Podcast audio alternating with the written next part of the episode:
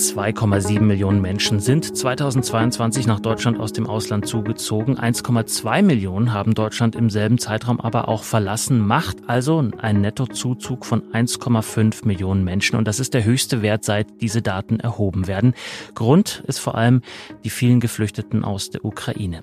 Hätte die Politik das vielleicht wissen können oder vielleicht sogar wissen müssen, um sich besser darauf vorzubereiten? Oder sind Migrationsbewegungen wie diese, anders als zum Beispiel das Wetter, eigentlich überhaupt nicht prognostizier- und damit planbar.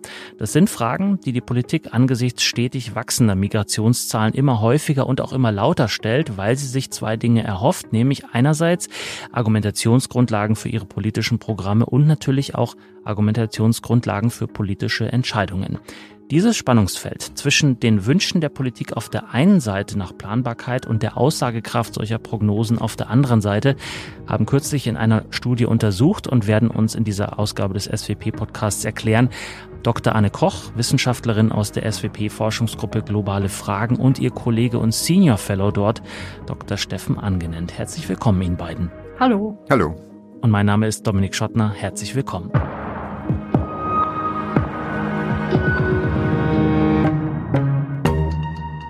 Herr Angenent, welche Akteurinnen und Akteure haben denn eigentlich ein Interesse an diesen Wanderungsprognosen? Also zunächst mal kann man sagen, in den letzten Jahrzehnten hat das politische Interesse an der Prognose von Wanderungen, von Fluchtbewegungen vor allem in Deutschland, aber auch in anderen Ländern stark zugenommen. Das ging in Wellen. Das war eigentlich nach jeder großen äh, Fluchtbewegung so, die wir in den letzten äh, Jahrzehnten hatte, weil der Politik eigentlich bei noch jedes Mal vorgeworfen wurde, dass sie von den Wanderungen überrascht wurden. Das war Anfang der 1990er Jahre so, bei der Flucht aus dem, aus dem früheren Jugoslawien, aber ganz besonders 2015 und äh, 2016. Und äh, es ist auch jetzt wieder so bei der aktuellen äh, Zunahme der Flucht über das Mittelmeer. Und die Politik hat dann eigentlich jedes Mal versucht, die Prognosefähigkeit der Ministerien und der Behörden zu verbessern. In Deutschland zum Beispiel im Innenministerium und im Bundesamt für Migration und Flüchtlinge, im Auswärtigen Amt, im Verteidigungsministerium oder im Kanzleramt. Und das Ziel war dabei immer, die Herausforderungen besser zu bewältigen, die sich aus den Fluchtbewegungen ergeben, etwa bei der Registrierung oder bei der, bei der Aufnahme, bei der Unterbringung, bei der Versorgung der Geflüchteten und auch die längerfristigen Aufgaben besser zu bewältigen, zum Beispiel die Integration in den Arbeitsmarkt oder den Familiennachzug. Und diese Herausforderung gibt es nicht nur national, sondern die gibt es auch europäisch und, und international.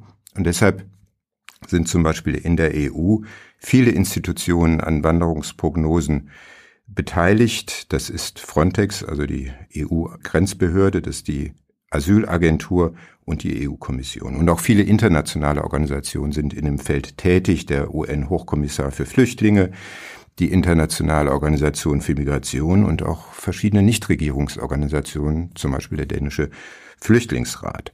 Und das Interesse der Politik war und ist eigentlich immer, durch bessere Prognosen nicht mehr von den Wanderungsbewegungen getrieben zu werden, sondern rechtzeitig handeln zu können.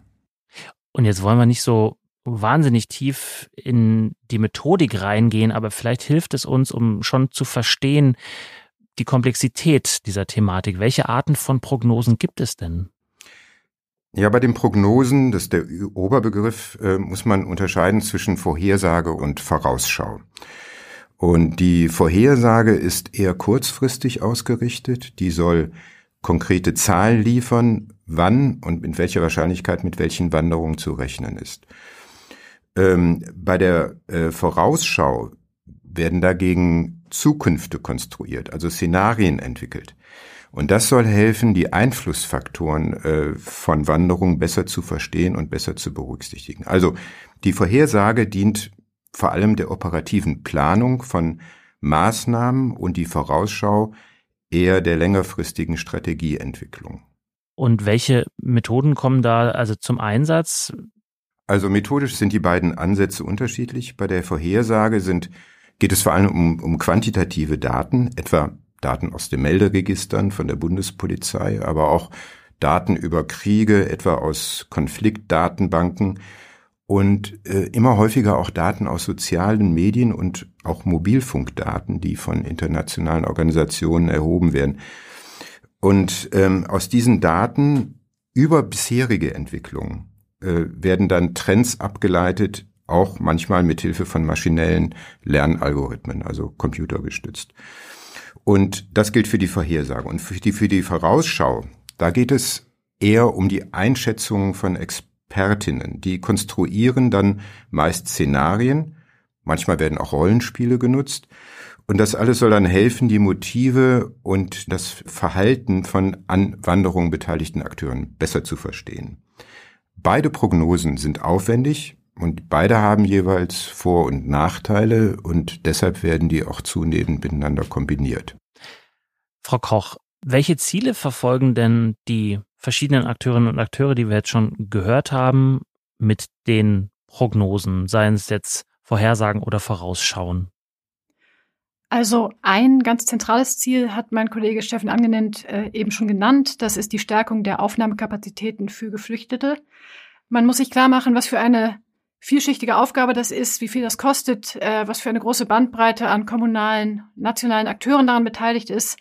Ähm, da besteht die Hoffnung, dass durch Prognosen ähm, der Planungshorizont für diese unterschiedlichen Aus Aufgaben erweitert werden kann und dass so Ressourcen effektiver eingesetzt werden können. Mhm. Daran wiederum knüpft sich die Hoffnung, eine Überforderung staatlicher Strukturen zu vermeiden, ähm, mit all ihren negativen Auswirkungen sowohl für die Betroffenen als auch für das gesellschaftliche Klima. Es gibt aber natürlich auch noch weitere Ziele.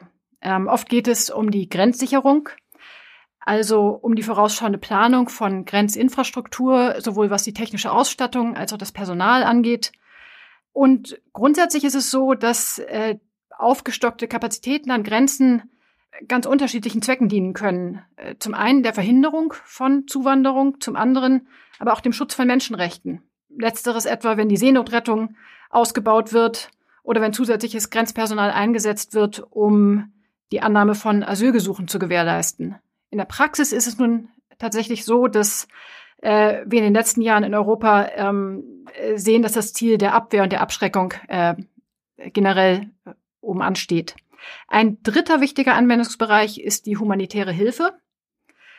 Akute Vertreibungen stellen die humanitäre Hilfe oft vor ganz immense logistische Herausforderungen. Da müssen Bedarfe erhoben werden, Gelder eingeworben, Hilfsgüter an die richtigen Orte geliefert und an Bedürftige verteilt werden. Und hinzu kommt, dass all diese Aufgaben unter Zeitdruck erledigt werden müssen. Und da hilft es natürlich sehr, äh, wenn es durch belastbare Prognosen ein bisschen mehr zeitlichen Vorlauf für diese Planung gibt. Und wie bewerten Sie als Forscherin den Nutzen der Prognosen? Also können die das leisten, was die tatsächlich brauchen, so wie Sie es eben beschrieben haben? Man muss sich klar machen, was für ein komplexes soziales Phänomen Migration wirklich ist. Und dass insbesondere große Fluchtbewegungen oft von ähm, so viel inhärenter Unsicherheit geprägt sind, dass belastbare Vorhersagen auch durch äh, wirklich über Jahre perfektionierte Algorithmen und Methoden des maschinellen Lernens kaum zu treffen sind. Dafür spielen einfach zu viele unterschiedliche Faktoren eine Rolle. Man kann aber so viel sagen. Die Qualität von Vorhersagen und ihr praktischer Nutzen steigen, ähm, wenn das Erkenntnisinteresse, das, was man, was man wissen möchte, zeitlich und geografisch begrenzt ist. Das will sagen, Vorhersagemodelle liefern dann eher belastbare Ergebnisse, wenn sie auf einen ganz bestimmten und klar definierten Krisenkontext zugeschnitten sind. Eher als äh, wenn sie etwa darauf ausgelegt sind, irreguläre Wanderungsbewegungen aus einer Vielzahl von Ländern pauschal in Richtung Europa zu liefern. Daher sehen wir tatsächlich den größten praktischen Nutzen, beziehungsweise das größte Potenzial, ähm, denn viele Ansätze befinden sich noch in Pilotphasen und werden im Moment noch nicht äh, praktisch angewandt, in humanitären Kontexten. Denn da geht es oft um ganz konkrete, kurzfristige Vorhersage. Darum, eine bestimmte Fluchtbewegung in ihrer Dimension und ihrer Richtung auch nur eine Woche früher absehen zu können, kann einen immensen Unterschied in der bedarfsgerechten Versorgung mit Hilfsgütern wie Zelten, Grundnahrungsmitteln, medizinischer Versorgung machen. UNHCR, das UN-Flüchtlingskommissariat beispielsweise, hat ein Modell zur Vorhersage von Flucht und Vertreibung in Somalia entwickelt, das zentrale Faktoren in dem komplexen Zusammenspiel von wiederkehrende Dürreperioden, daraus resultierender Nahrungsunsicherheit und lokalen Konflikten berücksichtigt und inzwischen Ankünfte in mehreren wichtigen Zielregionen ähm, innerhalb des Landes äh, wirklich recht zuverlässig prognostizieren kann mit einem Zeithorizont von etwa ein bis drei Monaten. Aber die Entwicklung solcher kontextspezifischer Modelle braucht wirklich viel Zeit. Und daher ist insgesamt die längerfristige Beobachtung fragiler Kontexte besonders sinnvoll. Und die Ergebnisse davon können dann auch in entwicklungspolitische Planung einfließen. Für die deutsche und europäische Migrationspolitik dagegen ähm, muss man sagen, dass der praktische Nutzen quantitativer Prognosemodelle bisher begrenzt ist selbst die EU-Asylagentur, die, denke ich, im Moment als, als Vorreiter in, auf dem Gebiet dienen kann, die hat das am weitesten ausdifferenzierte Frühwarn- und Vorhersagemodell für neue Asylgesuche entwickelt. Selbst die bewertet die eigenen Ergebnisse als nicht belastbar genug, um sie als Arbeitsgrundlage mit der EU-Kommission oder den Mitgliedstaaten zu teilen. Gerade im europäischen Kontext sehen wir daher eine wirklich gewaltige Kluft zwischen den hohen Erwartungen, die dank technischer Neuerungen in der Analyse von, von Big Data also großen, meist digitalen Datensätzen, etwa aus den sozialen Medien oder in Form von Google-Suchanfragen und äh, immer stärkeren Rechnerkapazitäten geschürt werden, auf der einen Seite, und dann dem tatsächlichen Ertrag, der bisher wirklich eher bescheiden ist. Hier braucht es ganz klar Erwartungsmanagement. Die Vorhersage von Fluchtbewegungen wie der aus der Ukraine war durch die Methoden der Migrationsprognose vorher nicht absehbar. Da war stattdessen die Krisenfrüherkennung gefragt. Und erst wenn dann ein solcher Konflikt ausgebrochen ist, kann man beginnen, auf Basis der Daten aus früheren Konflikten wahrscheinliche Verläufe des Fluchtgeschehens zu berechnen. Sie hatten jetzt beide schon angerissen, welche übergeordneten Ziele die verschiedenen Akteure mit den Prognosen verbinden und auch ja schon ausgeführt, dass es da noch eine Kluft gibt zwischen den Erwartungen und dem tatsächlichen Nutzen. Jetzt gibt's aber schon jetzt auch trotz dieser Diskrepanz ja auch eine Reihe willkommener Nebenfunktionen der Prognosen. Frau Koch, welche sind das? Ja, das ist richtig. Das halte ich tatsächlich für eins der interessantesten Ergebnisse unserer Studie. Erstens geht es da um das Stichwort Ressortkohärenz. Mhm. Ähm, in Deutschland gibt es bisher beispielsweise kein wirkliches gemeinsames Lagebild zum Thema Migration, ähm, auf das sich alle Ministerien ähm, verständigen und die Zuständigkeiten sind zudem nicht immer klar verteilt. Ähm, die Hoffnung ist jetzt, dass sich durch Zahlen, die dann von allen als gemeinsame Entscheidungsgrundlage akzeptiert werden, dies ändern könnte, dass man im Krisenfall Zeit gewinnt, um sich frühzeitig abzustimmen, beispielsweise wenn es um die Abwägung menschenrechtlicher Verpflichtungen auf der einen Seite und Sicherheitsbedenken auf der anderen Seite geht, wie bei der Evakuierung der afghanischen Ortskräfte. Gleichzeitig stehen unterschiedliche Akteure, sowohl im deutschen Kontext, die Ministerien, auf EU-Ebene dann die unterschiedlichen Agenturen, natürlich auch in Konkurrenz um Einfluss auf asyl- und migrationspolitische Entscheidungsfindungen. Und die zweite Motivation zur Erstellung von Wanderungsprognosen ist daher oft, durch die so gewonnene Expertise einen Wettbewerbsvorteil gegenüber anderen zu erringen. In der Politikwissenschaft spricht man von epistemischer Autorität, also von Autorität, die auf einem Wissensvorsprung basiert. Drittens dient empirische Evidenz im politischen Tagesgeschäft manchmal eher der Kommunikation als wirklich als Entscheidungsgrundlage zu fungieren. Das heißt, es werden bereits getroffene Entscheidungen äh, durch neue Erkenntnisse legitimiert oder das wirklich von periodisch wiederkehrenden Schocks geprägte Politikfeld Migration ähm, in diesem Bereich soll ein stärkerer Anschein von Kontrolle vermittelt werden. Eine weitere Funktion quantitativer Wanderungsprognosen ist äh, schlicht das Fundraising, also das Einwerben von Mitteln, beispielsweise wieder für die humanitäre Hilfe. Das ist dann eine Funktion, die besonders für Hilfsorganisationen, für UN-Agenturen, aber auch für kleinere NGOs im Vordergrund steht. Mhm. Herr Angenent, Ihre Kollegin Frau Koch hatte eben schon nochmal Ihre Studie hier gerade nochmal erwähnt. Dafür hatten Sie mit vielen Menschen aus den Ministerien und aus den entsprechenden nachgeordneten Behörden ja auch gesprochen, hinsichtlich auch ja der Wertigkeit dieser Funktionen, die diese Prognosen übernehmen. Wenn Sie das mal zusammenfassen würden, was war für die Menschen, mit denen Sie gesprochen haben, wichtiger, Migration zu steuern oder in Anführungsstrichen der politische Geländegewinn, dieser Wettbewerbsvorteil, den Frau Koch eben angesprochen hatte? Ja, ich würde erstmal sagen, dass unsere Gesprächspartnerinnen in den Ministerien, in den Institutionen wirklich sehr offen waren. Das lag sicherlich auch daran, dass wir Hintergrundgespräche geführt haben, dass wir Vertraulichkeit zugesichert haben.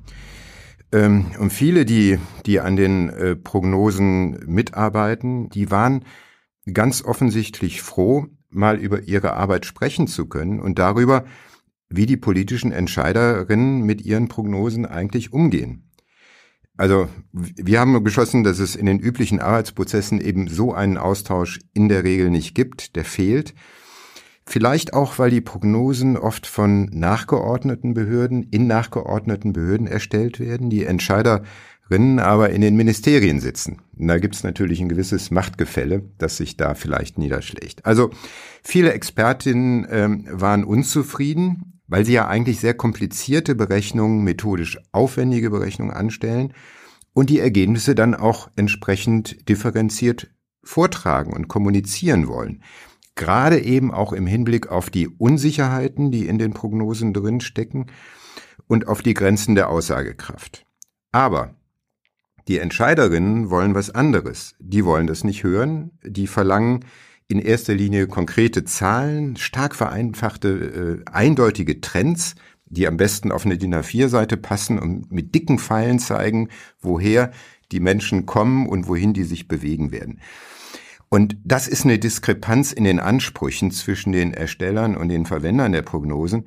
Und das sorgt äh, bei den, zumindest bei den Erstellern, regelmäßig für Frustration, aber wahrscheinlich eben auch auf Seiten der Entscheiderinnen, die eben nicht das bekommen, was sie für ihre Kommunikation, für ihre politische Kommunikation eigentlich gerne haben möchten.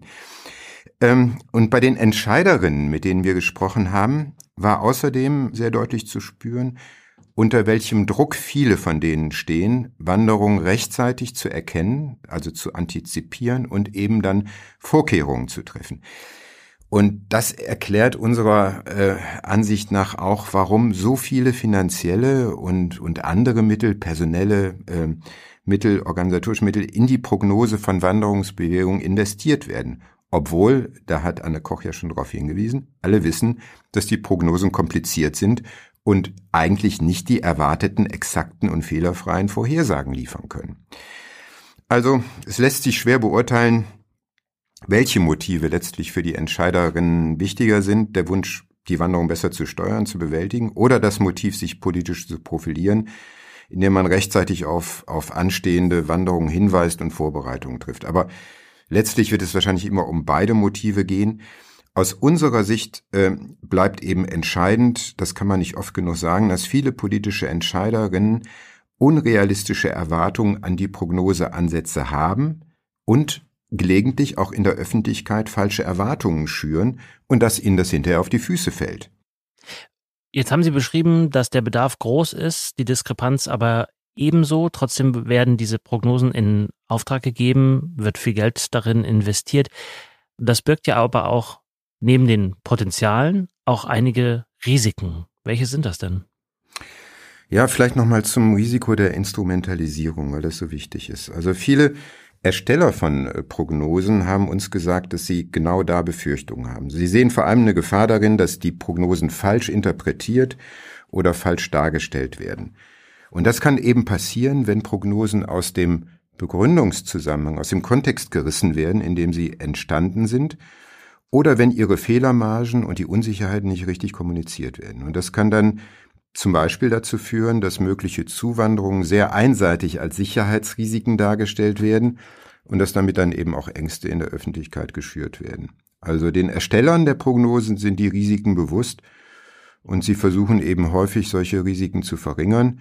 Ähm, ein Beispiel wäre vielleicht der dänische Flüchtlingsrat, äh, der sich inzwischen darauf beschränkt, Vertreibungsrisiken zu berechnen, aber bewusst keine Aussagen darüber macht, wohin die betroffenen Personen fliehen könnten. Genau um solche Instrumental politischen Instrumentalisierungen zu vermeiden. Zu den Potenzialen, zu denen, nach denen Sie gefragt haben, ja, die liegen, liegen sicherlich vor allem in erster Linie darin, die aufgeheizte Debatte um Migration zu versachlichen und ihr ein begründetes Zahlenfundament zugrunde zu legen. Und das kann dann natürlich auch politischen Entscheiderinnen helfen, besser begründete Entscheidungen zu treffen. Ähm, Frau Koch, vor ein paar Minuten hatten Sie auch erwähnt, welche Daten diesen Prognosen unter anderem zugrunde liegen, Mobilfunk, Internetnutzung, die man dafür auch benutzen kann. Gibt es dafür irgendwelche Regeln bei den Prognosen? Also kann man diese Daten überhaupt verwenden? Also beim Thema Datenschutz äh, denken wir in der Regel ja an ähm, personenbezogene individuelle Daten. Und da gibt es in der EU mit der Datenschutzgrundverordnung eigentlich äh, sehr weitreichende und ausdifferenzierte Regelungen. In Bezug auf Wanderungsprognosen ist es nun aber so, dass es oft eben nicht um individuelle Daten geht, also beispielsweise biometrische, sondern um gruppenbezogene Daten. Wie viele Menschen welcher Nationalität und möglicherweise welcher Religion oder ethnischer Zugehörigkeit, mit welcher Altersstruktur ähm, bewegen sich von wo nach wo. Und hieraus lassen sich zwar keine Rückschlüsse auf Einzelpersonen ziehen, negative Folgen für die Beteiligten kann es aber dennoch geben. Etwa wenn Grenzübergänge dann präventiv geschlossen werden, auch für Schutzsuchende, wenn Transitrouten Ziel organisierten Menschenhandels werden ähm, oder einfach wenn rassistische Ressentiments geschürt werden. Diese Risiken, die mit der Sammlung und Veröffentlichung gruppenbezogener Daten einhergehen, die werden bisher kaum diskutiert. Und es gibt in diesem Bereich auch nur wenige äh, rechtliche Standards. Eine Ausnahme ist äh, die humanitäre Hilfe. Hier gibt es zwar in mancher Hinsicht datenschutzrechtlich besonders bedenkliche Praktiken. Tatsächlich wird Datenschutz ähm, bei Geflüchteten oft ähm, nicht in gleicher Form praktiziert wie sozusagen ähm, bei deutschen Staatsangehörigen, um hier beim Beispiel Deutschland zu bleiben. Gleichzeitig ist aber in der humanitären Hilfe das Bewusstsein für bestimmte Risiken, die mit gruppenbezogenen Daten einhergehen, stärker ausgeprägt. Beispielsweise das Risiko gezielter Angriffe auf Hilfskonvois, wenn man weiß, welche Gruppen sich von wo nach wo bewegen. Insofern gibt es in diesem Bereich ähm, eine starke Bewegung, das sogenannte Responsible Data Movement, das sich für einen verantwortungsbewussten Umgang mit Daten einsetzt. Und in diesem Zuge werden auch Richtlinien zum Umgang mit gruppenbezogenen Daten erarbeitet. Und daran sind unter anderem internationale Organisationen beteiligt, äh, wie UNHCR oder die Internationale Organisation für Migration. Das klingt ja jetzt schon so, als wäre man, während man Prognosen erstellt, auch dabei eben zu lernen, dass man vielleicht nicht alle Daten verwenden kann, die man zur Verfügung hat. Frau Kocher-Angenent, zum Schluss, welche Empfehlungen, welche Schlussfolgerungen ziehen Sie denn aus Ihrer Studie? Ja, also zunächst mal halten wir es für sehr wichtig, dass alle an diesen Prozessen Beteiligte, also die Ersteller der Prognosen, aber auch die politischen Entscheiderinnen, die Möglichkeiten und Grenzen dieser Prognosen klar benennen und, und offen kommunizieren. Äh, vor allem die Unsicherheiten benennen, die in den Prognosen jeweils drinstecken. Ähm, wird das nicht gemacht, kommt es eben zu den unrealistischen Erwartungen, über die wir gesprochen haben. Und das führt dann auch dazu, dass, dass gute und auch äh, sinnvolle Prognoseansätze diskreditiert werden. Das sollte auf jeden Fall vermieden werden. Und der zweite Punkt wäre, für einen besseren Datenaustausch zu sorgen. Denn verlässliche und aktuelle Daten sind die wichtigste Voraussetzung für Wanderungsprognosen. Und beim Austausch dieser Daten hapert es eben oft noch. Und deshalb sollten mehr Mittel in die Datenerhebung, in den Datenaustausch investiert werden, auch in den Austausch von neuen Daten, etwa von oder aus sozialen Medien. Und dieser Austausch erfordert Strukturen, damit klar ist, wer welche Daten in welcher Weise für welchen Zweck weitergeben darf. Ähm, und Ansätze für so einen Austausch gibt es beispielsweise schon in der EU, aber auch die müssten noch stärker ausgebaut werden. Es gibt noch einen dritten Punkt, das ist, dass unbedingt die Früherkennung von politischen Krisen und von gewalthaltigen Konflikten gestärkt werden sollte. Also alle Forschung zeigt, dass äh, politische Gewalt immer noch der wichtigste Auslöser von Fluchtbewegungen ist. Und deshalb sollte vor allem die Krisenfrüherkennung im Auswärtigen Amt oder auch in der EU-Kommission gestärkt werden. Und das Wichtigste wäre, in die reguläre Krisenfrüherkennung, etwa im Auswärtigen Amt, noch viel systematischer als bisher eben Wanderungsprognosen einzubringen. Und diese Verbindung könnte dann sowohl die Wanderungsprognosen als auch die Krisenfrüherkennung verbessern. Mhm. Ich hätte da noch zwei Ergänzungen. Unser Eindruck aus den Gesprächen war, dass dass ungeachtet der, der Versprechen der technischen Neuerungen, die es derzeit gibt, ähm, grundsätzlich wahrscheinlich mehr Mittel in die qualitative Vorausschau fließen sollten. Szenarien bieten aus migrationspolitischer Perspektive einen ganz entscheidenden Mehrwert, nämlich, dass sie politische EntscheiderInnen dabei unterstützen, wesentliche Einflussfaktoren von Wanderungsbewegungen zu erkennen und zu bewerten und auf dieser ähm, Basis kann dann wirksamer gehandelt werden. Quantitative Vorhersagemodelle haben, wie schon äh, ausgeführt, auch ihre Berechtigung, insbesondere in akuten Krisen. Um für die mittelfristige Politikentwicklung aber einen echten Erkenntnisgewinn zu schaffen, müssen diese Prognosen zwingend in sorgfältige Kontextanalysen eingebunden werden. Und auch dieser Bereich könnte noch weiter ausgebaut werden. Und dann schließlich muss bei Wanderungsprognosen, wie, wie auch in allen anderen Politikbereichen, dafür Sorge getragen werden, dass die normative Standardsetzung Schritt hält mit den technologischen Entwicklungen. Konkret bedeutet das, dass bei der Erstellung und Nutzung quantitativer Prognosen mögliche Gefahren für die direkt betroffenen Personen bedacht werden müssen und dass, wie schon erwähnt, ähm, dabei gruppenbasierte Datenschutzrisiken mit berücksichtigt werden. Man könnte beispielsweise darüber nachdenken, ein Kontrollgremium zur Evaluierung und Regulierung neuer Vorhersagetools einzurichten. Und ähm, man könnte im Bereich der humanitären Hilfe und der Entwicklungszusammenarbeit die Prinzipien des Responsible Data Movement weiterentwickeln und an den technologischen Fortschritt der Vorhersagemodelle anpassen.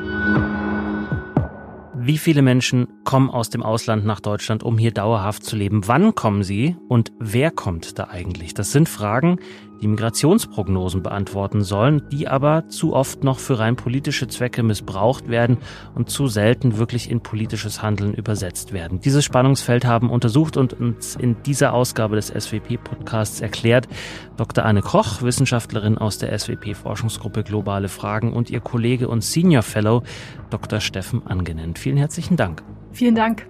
Ja, auch von mir vielen Dank. Und wenn Sie sich, liebe Hörerinnen und Hörer, weiter einlesen wollen in das Thema, Sie finden wie immer unter dieser Podcast-Folge in den Show Notes einige Leseempfehlungen. Wenn Sie über all unsere Neuerscheinungen immer zeitnah informiert werden wollen, abonnieren Sie gerne unseren SWP Newsletter oder folgen Sie uns ganz neu bei LinkedIn und bei X, vormals Twitter. Und wenn Sie schon länger darüber nachgedacht haben, wie Sie uns mal einen Gefallen tun können, das ist auch sehr einfach. Abonnieren und bewerten Sie diesen Podcast gerne. Wenn Sie ihn zum Beispiel bei Spotify hören, aktivieren Sie einfach die Glocke, dann kriegen Sie aufs Handy eine Push-Nachricht, sobald eine neue Folge online ist. Funktioniert analog und leicht abgeändert natürlich auch bei vielen anderen Podcast-Apps. Mein Name ist Dominik Schottner. Bis zum nächsten Mal. Bleiben Sie neugierig.